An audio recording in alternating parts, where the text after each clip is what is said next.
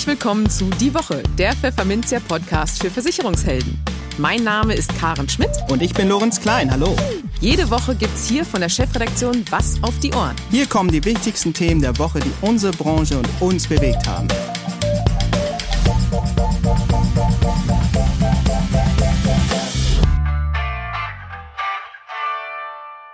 Moin aus Hamburg und herzlich willkommen zu Folge 35 unseres Podcasts. Heute ist Freitag, der 26. März 2021. Und diese Themen haben wir dieses Mal für Sie. Wir sprachen mit Carsten Allesch, geschäftsführender Gesellschafter des Deutschen Maklerverbunds DEMV, über mögliche Poolpleiten in den nächsten Jahren, darüber, was das perfekte Maklerverwaltungsprogramm können sollte und über erneute Rufe aus Berlin nach Provisionsdeckel und Abkehr von der Provisionsberatung. In den News der Woche geht es um die Auswirkungen, die das neue Bundestagswahlprogramm der Grünen auf Makler und Vermittler hätte. Und eine Umfrage zeigt, wie viele Deutsche den Soli-Wegfall für eine Investition in ihre Vorsorge nutzen wollen. In der Kolumne der Woche geht Vertriebsexperte Hans Stoib auf die Frage ein, wie Vermittler das Beste aus der Corona-Pandemie machen.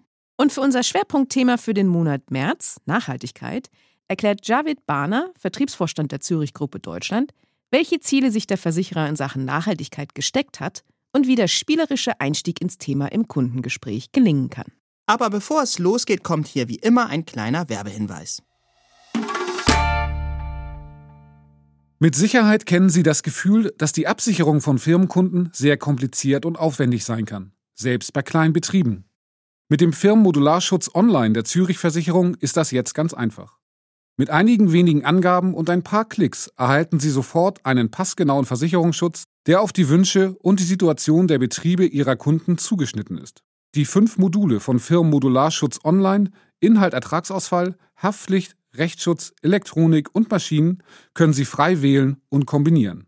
Am besten Sie probieren es gleich aus unter www.maklerweb.de slash fms-online.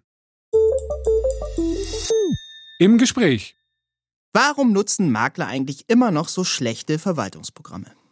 Diese Frage treibt Carsten Allesch regelrecht um.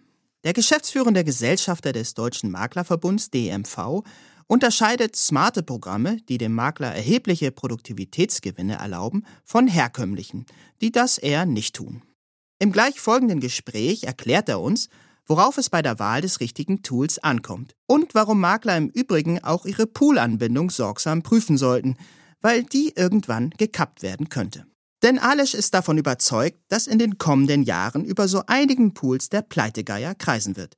Tja, und dann kreisen ja derzeit wieder so einige, verzeihen Sie den Ausdruck, Politvögel über der Versicherungsbranche, die mit Provisionsdeckel in der Lebensversicherung und Ausstieg aus der Provisionsberatung drohen. Wie Alesch darüber denkt, erfahren Sie jetzt. Moin, Herr Alesch, ich grüße Sie, willkommen im Podcast. Hallo, grüße Sie auch. In den nächsten fünf Jahren sind Pool-Insolvenzen kaum zu vermeiden, lautet eine aktuelle These von Ihnen, Herr Alisch. Wie kommen Sie zu dieser Annahme, die manche Marktbeobachter womöglich gar als steile These auffassen könnten? Ja, wenn Sie sich anschauen, die besten Pools haben sich in den letzten Jahren zur Plattform transformiert und bieten Maklern eine Full-Service-Plattform. Damit meine ich, das beinhaltet beispielsweise die automatisierte Kundenverwaltung, schlanke Beratungsprozesse, sowas wie die Versorgung mit Weiterbildungsangeboten und aber auch Sonderlösungen, also wie Deckungskonzepte oder hohe Rabattrahmen. Und wenn ich mit Versicherern spreche, dann schließen sich Makler heute den immer gleichen Pools und Verbünden an. Und das sind nicht mehr als eine Handvoll. Ähm, und bei diesen Unternehmen verbessert sich ja kontinuierlich die Einnahmebasis, während die Kosten, wie es bei einer Plattform ja typisch ist, pro Nutzer nur geringfügig steigen. Das heißt, der Überschuss wird reinvestiert und die Maklerplattform wird immer besser, sodass der Abstand zu Pools, die nicht als Plattform agieren, sich immer weiter vergrößert.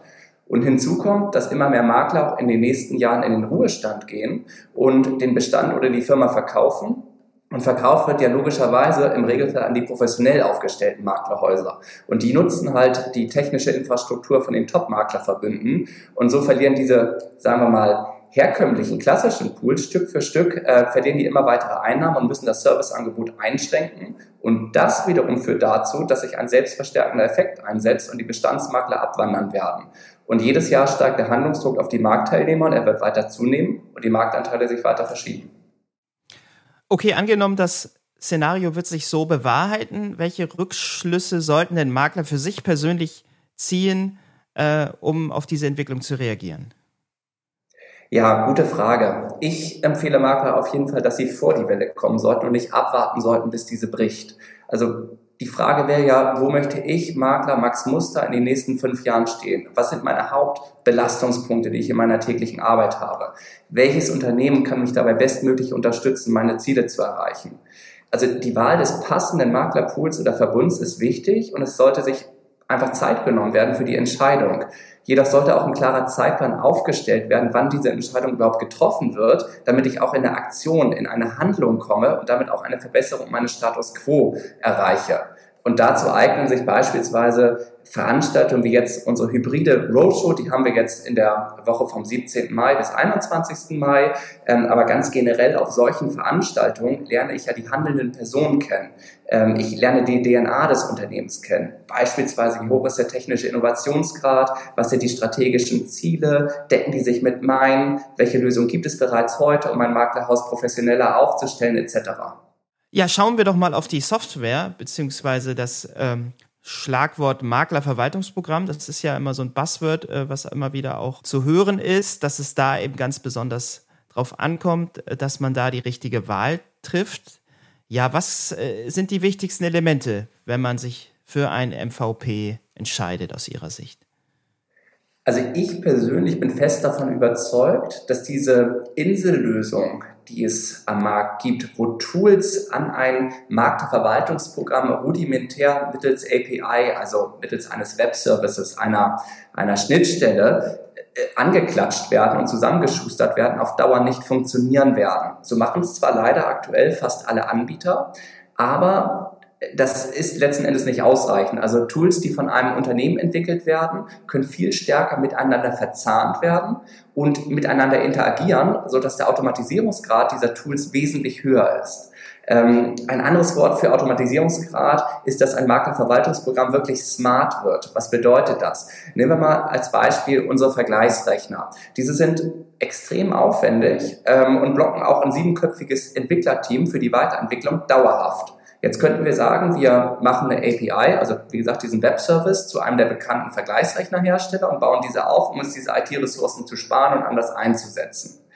Das hat allerdings tatsächlich verschiedene Probleme, die ich dann nicht mehr abbilden kann auf Basis meines Maklerverwaltungsprogramms. Denn wenn ich in einem Vergleichsrechner bin und ich habe eine Gesellschaft gefunden, mit der ich beispielsweise zusammenarbeiten möchte und ich habe noch keine direkte Cottage-Zusage zu der Gesellschaft, dann möchte ich die ja anstoßen können, dass die aufgebaut wird, diese Direktvereinbarung. Oder ich möchte automatisch die Vorversicherung kündigen. Das heißt, da muss ich aus dem Maklerverwaltungsprogramm einen Vorgang rausschicken an den Versicherer mit einer Maklervollmacht. Oder ich will die zu erwartende Cottage anlegen, damit ich dann eben auch weiß, welcher meiner Mitarbeiter muss welche Cottage bekommen. Oder ich möchte den offenen Vorgang zur Kontrolle polisieren. Das sind alles Sachen, Sachen, die können jetzt für uns gesprochen wir nur dann machen, wenn wir auch tatsächlich diese Tools so eng miteinander verzahnen. Und das muss eigentlich der Anspruch eines Maklerverwaltungsprogramms sein, sprich, dass die analogen Arbeitsweisen, die wir im Maklerbüro finden, in digitale Arbeitsschritte übersetzt werden und diese Stück für Stück automatisieren. Und insbesondere diese ganzen repetitiven, also sich wiederholenden Aufgaben, und davon wimmelt es im Maklerbüro, sind dafür hochgradig geeignet.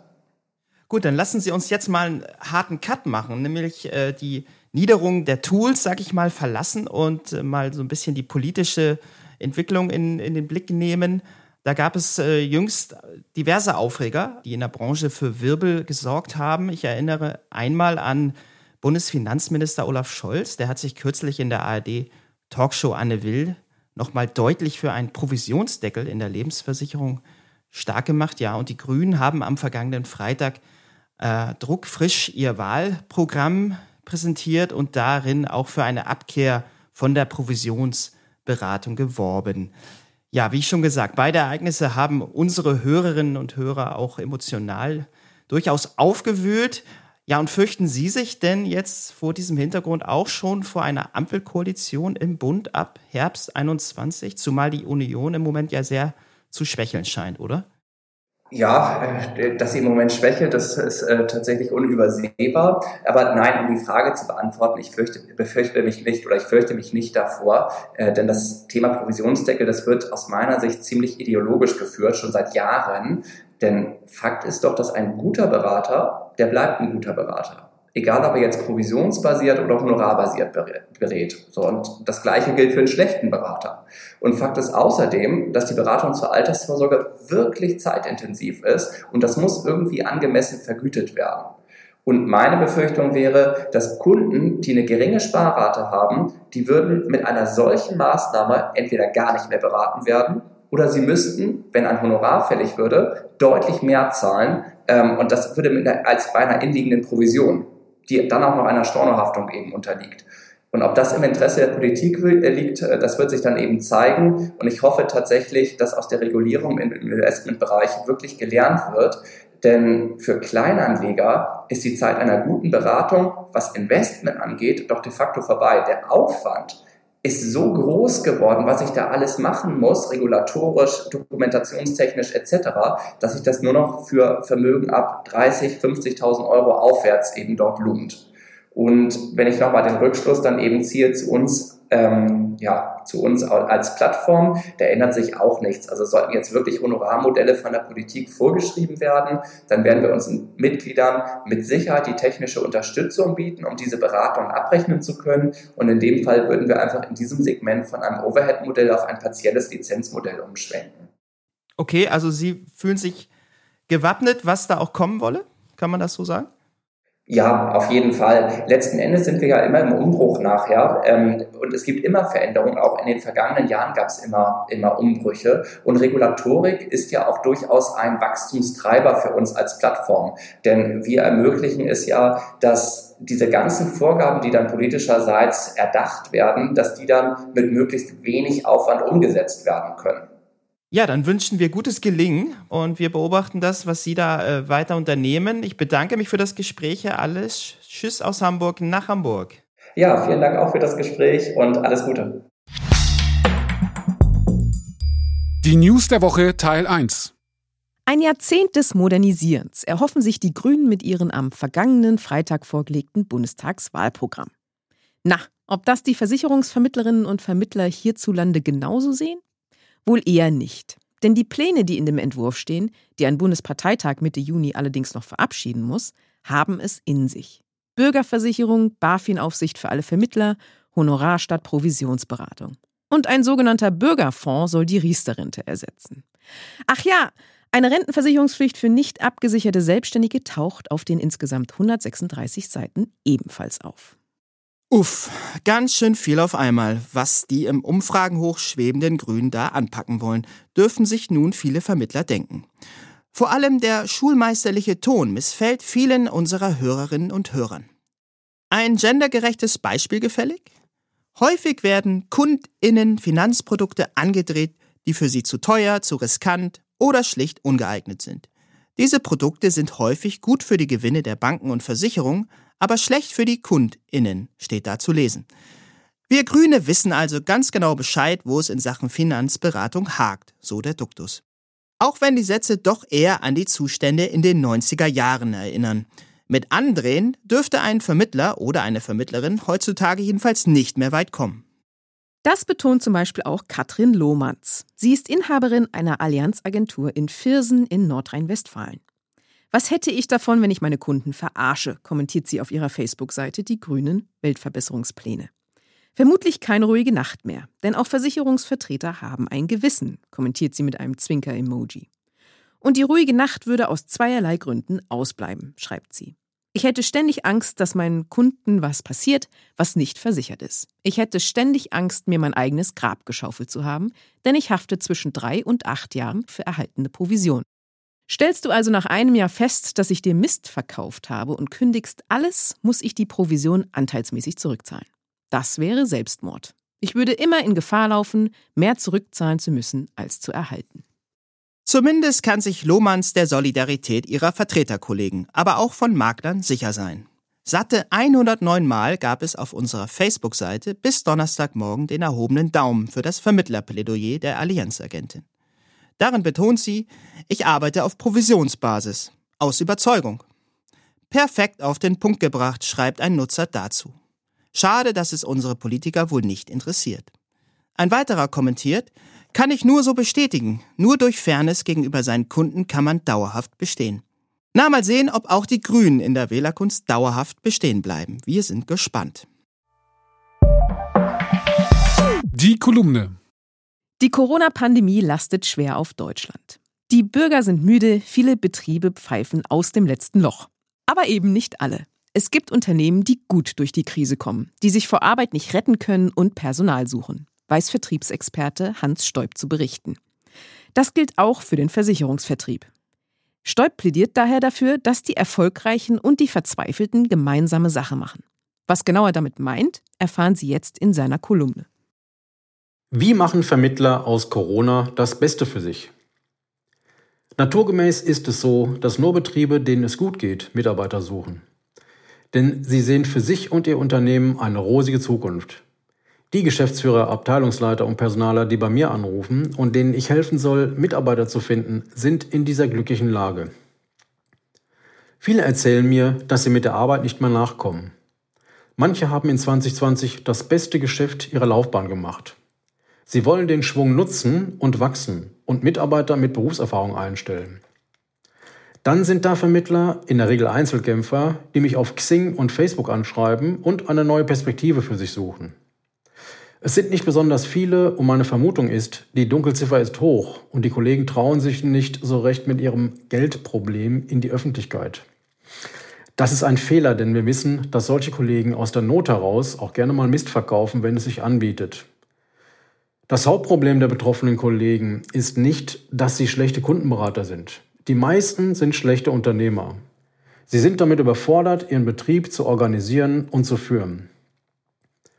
Sie haben kein tragfähiges Geschäftsmodell, wissen nicht, sich bekannt zu machen und planbar an Neukunden zu kommen. Besonders Versicherungsmakler ohne einen starken Partner im Rücken, der einen unterstützt und manchmal auch in den Arsch tritt, haben es schwer. Aber auch Vertreter und Finanzberater bekommen nicht immer den Rückhalt, der ihnen dabei hilft, erfolgreich und zufrieden zu sein. Deshalb mein Appell an die Erfolgreichen und an die Verzweifelten. Macht gemeinsame Sache. Wenn du ein guter Kundenberater oder Fachspezialist bist, aber ein schlechter Unternehmer, dann bist du in einem mittelständischen Vermittlerbetrieb bestens aufgehoben, denn da brauchen sie dich. Und wenn du als mittelständischer Unternehmer Kundenberater und Fachspezialisten suchst, die in deinem Bestand arbeiten und dir helfen, diesen auszubauen, dann hol dir einen, in Anführungszeichen, verzweifelten Kollegen ins Haus und biete ihm eine neue berufliche Heimat. Dazu musst du als Unternehmer allerdings deine Jobangebote öffentlich ausschreiben. Und du als Kundenberater musst über deinen Schatten springen und zu mittelständischen Betrieben in deiner Region Kontakt aufnehmen. PS Doppelpunkt. Ich helfe euch gerne dabei, euch gemeinsam an einen Tisch zu setzen. Also, bewegt euch. In eigener Sache. Am 28. April veranstaltet Pfefferminzia den Gewerbetag digital. Und Sie sind herzlich eingeladen. Spannende Themen rund um die Gewerbeversicherung erwarten Sie. Als Keynote-Speaker konnten wir etwa Johannes Schmidt gewinnen. Er ist Direktor bei EY InnoValue und geht in seinem Vortrag darauf ein, wie sich die Corona-Pandemie auf die Gewerbeversicherung auswirkt. Rechtsanwalt Stefan Michaelis geht auf die aktuelle Rechtslage bei der Betriebsschließungsversicherung ein. Makler und Handwerkerspezialist Rainer Schamberger berichtet, wie man Gewerbekunden am besten anspricht und ThinkSurance Vertriebschef Sven Schönfeld stellt Ihnen die Trends im Gewerbemarkt vor. Den unterhaltsamen Abschluss des Tages liefert dann RTL-Versicherungsdetektiv Timo Heidmann und erklärt, wie man Lügengeschichten erkennt. Dank unserer Co-Gastgeber AndSafe, Inter, Signal Iduna und Zürich ist die digitale Veranstaltung für Sie kostenlos. Und IDD-fähige Weiterbildungsminuten erhalten Sie auch. Interessiert? Dann schauen Sie doch mal vorbei unter gewerbetag.pfefferminzia.de und melden Sie sich am besten gleich an. Die News der Woche Teil 2. Für den Großteil der deutschen Steuerzahler ist der Solidaritätszuschlag seit Anfang des Jahres Geschichte.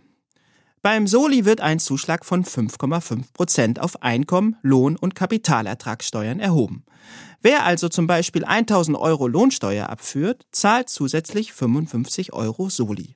Das gilt seit Januar 2021 aber nur noch für Gutverdiener, also für Alleinstehende, die mehr als 73.000 Euro verdienen oder bei Verheirateten mit einem Einkommen von mehr als 151.000 Euro. Was wollen die Leute jetzt mit dem zusätzlich verfügbaren Geld machen? Ganz vorbildlich in die eigene Alters- und Gesundheitsvorsorge oder in Aktien investieren. Das gaben in einer aktuellen Umfrage im Auftrag der R&V-Versicherung immerhin 39 Prozent der Bundesbürger an. Auf der anderen Seite ist fast jeder fünfte Befragte, der vom Soli-Wegfall weiß, noch unentschlossen, was er mit dem gesparten Geld anfangen soll. Ein Viertel plant, das gesparte Geld nicht auszugeben und auf dem Konto zu lassen. Weitere 21 Prozent wollen dagegen kaufen, kaufen, kaufen und planen Ausgaben für Hobbys und Konsumgüter. Ein weiteres Ergebnis der Umfrage lautet aber auch, jeder achte Befragte weiß gar nicht, dass der Soli überhaupt wegfällt. Hier bieten sich Ihnen also noch beste Beratungsansätze, liebe Vermittlerinnen und Vermittler. Das Schwerpunktthema. Die strengeren Nachhaltigkeitsanforderungen an die Finanzbranche trifft natürlich auch die Versicherer. Darüber sprachen wir mit Javid Barner, Vertriebsvorstand der Zürich Gruppe Deutschland. Er berichtet im Interview, welche ehrgeizigen Ziele sich Zürich in diesem Feld selbst gesteckt hat, wie der Versicherer Vermittler beim Thema Nachhaltigkeit unterstützen möchte und warum Vermittler besser früher als später am eigenen grünen Vermittlerbüro arbeiten sollten. Grüße, Herr Barner, und herzlich willkommen im Podcast. Schöne Grüße nach Köln. Hallo, Frau Schmidt. Herzlichen Dank für die Einladung. Wir haben heute oder in diesem Monat ja das Schwerpunktthema Nachhaltigkeit aus aktuellem Anlass, nämlich äh, weil die Europäische Union sich mit der Transparenzverordnung, die jetzt ab seit 10. März gilt, ja dem Thema mal ein bisschen äh, gewidmet hat und die Anforderungen auch an die Finanzbranche erhöht hat. Welche Änderungen ergeben sich denn aus der Verordnung? Fangen wir vielleicht erstmal für, äh, aus Vermittlersicht an, von Vermittlerseite. Was ergeben sich da für neue Anforderungen jetzt? Sie haben es schon äh, richtig gesagt, Frau Schmidt. Das Thema nimmt in der Tat Fahrt auf und ähm, Nachhaltigkeit spielt eine sehr große Rolle mittlerweile. Äh, es ist ja mehr als nur ein Trend und äh, das finde ich im Übrigen persönlich auch richtig und gut so. Es gibt ja eine Reihe von EU-Nachhaltigkeitsinitiativen, die Transparenzverordnung mit nachhaltigkeitsbezogener Offenlegung auf der einen Seite, auf der anderen Seite die EU-Taxonomie, also ein Klassifikationssystem für äh, einheitliche EU-Standards, ähm, aber auch IDD spielt eine Rolle, nämlich Kundenabfrage zur Nachhaltigkeitspräferenz und damit auch einhergehend eine Anpassung des Beratungsprozesses. Aber die neue Transparenzverordnung, welche ja größtenteils seit dem 10. März 2021 Anwendung findet, ist ja ein weiterer Schritt zu mehr Nachhaltigkeit. Erstens müssen Vorsorgeprodukte wie zum Beispiel Rentenversicherungen in allen Schichten oder aber auch Fonds im Direktgeschäft auf ihre nachhaltige Wirkung hin klassifiziert werden. Nachhaltige Vorsorgeprodukte werden dabei in zwei Kategorien unterschieden. Zum einen Produkte, welche ökologische oder soziale Merkmale bewerben, sogenannte ESG oder ESG-Strategie und somit eine indirekte Wirkung auf Nachhaltigkeit haben und Produkte, die eine nachhaltige Investition anstreben. Ähm, das kennt man auch meistens aus ähm, Impact Investing beziehungsweise Impact Strategie, also eine, in, eine direkte Wirkung auf Nachhaltigkeit haben. Zweitens gelten für Anbieter, aber auch Vermittler für den Vertrieb von als nachhaltig klassifizierten Vorsorgeprodukte zusätzliche Informationspflichten. In diesem Zuge sind unter anderem auf deren Homepage Informationen zur Handhabung ihrer Nachhaltigkeitsstrategie bereitzustellen. Die Vertriebspartner sind zudem seit dem 10. März dazu verpflichtet, Kunden zu Themen auf ihrer Homepage zu informieren, wie die Strategie beim Umgang mit Nachhaltigkeitsrisiken aussehen, dazu ob und wie Sie Nachhaltigkeitsrisiken bei Ihrer Beratung berücksichtigen und ob Ihre Vergütungspolitik im Einklang mit der Einbeziehung von Nachhaltigkeitsrisiken steht. Das ist ja schon eine ganze Rutsche an, an To-Dos. Wie sieht es denn auf Versichererseite aber aus? Was müssen denn Sie als Zürich jetzt umsetzen? Ja, wir alle sind dazu aufgerufen, unseren Beitrag zu leisten. Und daher haben wir in der Zürich-Gruppe Nachhaltigkeit im Übrigen ebenso äh, wie der Konzern weltweit als eine Säule unserer Strategie verankert und ähm, wirklich konkrete Maßnahmen zur Erreichung unserer Nachhaltigkeitsziele abgeleitet. Äh, die Zürich-Gruppe hat das Ziel erklärt, zum einen der nachhaltigsten Unternehmen der Welt zu werden. Ähm, wir haben uns nicht nur sehr früh auf äh, ESG-Produkte und somit nachhaltige Geldanlagen fokussiert, äh, sondern unsere Strategie fußt auf drei zentrale Bestandteilen von Nachhaltigkeit. Das erste ist Klima. Ähm, hier insbesondere unser 1,5 Grad Ziel. Hier möchten wir einen signifikanten Beitrag zur Reduzierung des CO2-Ausstoßes erreichen. Da haben wir uns sehr ehrgeizige Ziele im Übrigen gesetzt. Bis 2030 möchten wir wirklich hier äh, CO2-neutral sein. Ähm, das zweite ist Work Sustainability, also in unserer Arbeit mit Mitarbeitenden, Kunden, aber auch Vertriebspartnern möchten wir uns nicht nur mit Respekt und Wertschätzung begegnen, was eine Selbstverständlichkeit sein sollte, sondern auch unsere Mitarbeitenden für das Thema Nachhaltigkeit aktivieren. Und das Dritte ist das Thema, aus meiner Sicht ebenfalls sehr, sehr wichtig, das Thema Data Commitment, also der Umgang mit Daten. Äh, hier wollen wir verantwortungsbewusste und vertrauensschaffende Geschäftsmethoden, insbesondere im Umgang mit Daten, fördern. Sie sprachen das ja eben schon an, als es um die Vermittler ging, dass Sie, dass Finanzberater ihren Kunden jetzt Informationen über die Auswirkungen von Anlageentscheidungen hinsichtlich der Nachhaltigkeitsfaktoren zugänglich machen müssen. Haben Vermittler diese Infos denn überhaupt oder muss da die Branche erstmal noch ein ganzes Stück weit transparenter werden? Ja, natürlich wird auch dieses Thema durch die Transparenzverordnung neu in den Fokus gerückt. Ähm, die Nachfrage der Kunden hat sich in diesem Zusammenhang auch stark geändert. Äh, wir erleben, dass immer mehr Kunden sich ESG-Anlagen wünschen und möchten ihre Möglichkeiten nutzen, um nachhaltig zu äh, handeln. Durch eine ganzheitliche Beratung nach IDD sind die Vertriebspartner schon lange mit ESG-Produkten vertraut und beraten ja unsere Kunden nach dem individuellen Bedarf. Ähm, bei uns im Fokus liegt Nachhaltigkeit schon länger, äh, insbesondere durch die neue Generation, die sich deutlich stärker mit dem Thema auseinandersetzt und neuen Gesetzgebungen wie zum Beispiel die Paris, unser Pariser Abkommen etc., steigt ja damit auch die Relevanz in der Gesellschaft stetig weiter an. Uns ist es sehr wichtig, dass die Vertriebspartner alle nötigen und noch weiterführende Informationen vorliegen. Um dies sicherzustellen, qualifizieren wir sehr aktiv die Vertriebspartner ausführlich. Wir stellen Informationen zur Verfügung und äh, fordern sie somit ähm, auch äh, sich mit diesem Thema zu beschäftigen. Neben umfassenden Qualifizierungsmaßnahmen stellen wir darüber hinaus den Vertriebspartner alle notwendigen Informationen über verschiedene Kommunikationswege zur Verfügung. Ja, jetzt haben Sie schon einen sehr schönen Übergang gebracht zur nächsten Frage, nämlich wie man dann als Versicherer die Makler beim Thema Nachhaltigkeit besser unterstützen kann, damit sie bei dem Thema nicht so ganz allein gelassen sind. Ja, das stimmt. Gerade im Maklerkanal ähm, merken wir eine sehr hohe Nachfrage nach nachhaltigen Produkten. Ähm, das Thema ist in den jüngeren Generationen sehr präsent und stellt für viele Makler daher den Unterschied zwischen einem guten und einem sehr guten Versicherer dar. Wir möchten unsere Partner natürlich bestmöglich unterstützen. So haben wir im Zuge der neuen Transparenzverordnungen Online-Seminare angeboten, bei denen wir interessierte Makler über die Neuerungen informiert haben. Ähm, in unserem Content Hub unter www.zürich-maklerimpuls.de haben wir für Makler umfassende Vertriebsansätze und Unterstützungsmaterialien rund um das Thema Vorsorge mit Schwerpunkt Nachhaltigkeit zusammengestellt. Wir haben einen CO2-Fußabdruckrechner. Es ist wirklich ein, ähm, ein spielerisches Tool, das wir entwickelt haben, um Kunden das Thema Nachhaltigkeit schnell und praxisnah zu erläutern. Im Übrigen können hier die Vertriebspartner gemeinsam mit dem Kunden anhand von nur sechs oder sieben Fragen errechnen, wie hoch der eigene CO2-Abdruck durch das persönliche Verhalten ist. So können die Makler ihnen das Thema Nachhaltigkeit näher bringen und aufzeigen, dass Nachhaltigkeit auch bei Versicherungen eine wichtige Rolle spielt. Ähm, vielleicht noch ein Hinweis äh, dazu. Im September vergangenen Jahres ging ja unser Projekt Zürich äh, Forest an den Start.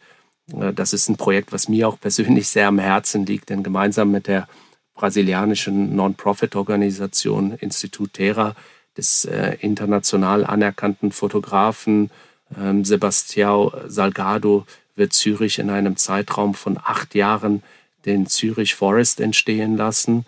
Mittlerweile sind so bereits ähm, über 15.000 Bäume weltweit und davon etwa 2.000 von, von ähm, Zürich Mitarbeitenden und Vertriebspartnern aus Deutschland bisher gepflanzt worden. Ähm, wir möchten unsere Vertriebspartner einladen, Teil der Aktion äh, zu werden und äh, wir bieten aktuell den Makler-Webinar-Teilnehmern an, sich an der Aktion zu beteiligen und kostenfrei ähm, die Kosten übernehmen wir, einen Baum in ihrem Namen zu pflanzen. Ja, das ist ein spannendes Projekt auf jeden Fall. Ähm, inwiefern kann es sich denn für Vermittler generell lohnen, ähm, sich auch, also auch den eigenen Geschäftsbetrieb stärker auf das Thema Nachhaltigkeit auszurichten? Und, und wo wären denn so Ansatzpunkte, wo man vielleicht mal anfangen könnte? Ja, grundsätzlich ist Nachhaltigkeit ja ein Thema, bei dem wir alle involviert sind. Die Vertriebspartner sollen ihr Engagement bei der Beratung nachhaltiger Altersvorsorge verstärken. Ähm, jeder von uns kann einen Beitrag leisten, sowohl im Privatleben als auch im beruflichen Kontext. Ähm, als Vertriebspartner umfasst nachhaltiges Handeln mehrere Facetten. Äh, von dem eigenen Betrieb über die Beratung beim Kunden gibt es verschiedene Modelle. Ähm, auf dem Zürich Makler Impuls haben wir eine eigene Rubrik zum Thema Geschäftsmodelle angelegt um wirklich Maklern auch Ansätze und Ideen zu geben, wie sie sich selbst nachhaltig aufstellen können. Ähm, neben der längerfristigen Etablierung eines nachhaltigen Geschäftsmodells gibt es auch Verbesserungsmöglichkeiten, die schnell im Übrigen im Alltag der Vertriebspartner umzusetzen sind. Angefangen beim papierlosen Büro über den Austausch der Kapselkaffeemaschine hin zu einem Elektrofahrzeug, Online-Beratung etc.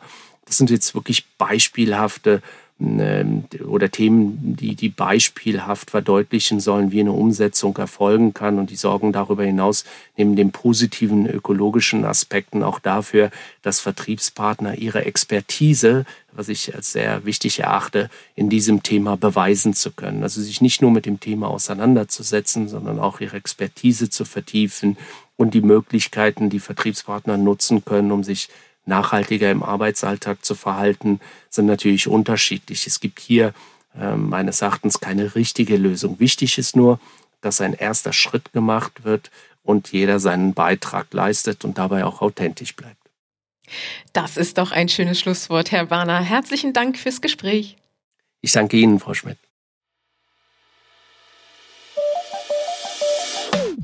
Und das war es mit Folge 35 unseres Podcasts. Wie hat er Ihnen gefallen? Welche Themen und Gesprächspartner wünschen Sie sich in einer der nächsten Folgen? Lassen Sie es uns wissen unter redaktion.pfefferminzia.de. Ansonsten hören wir uns kommende Woche wieder. Wegen Ostern ausnahmsweise schon am Donnerstagnachmittag.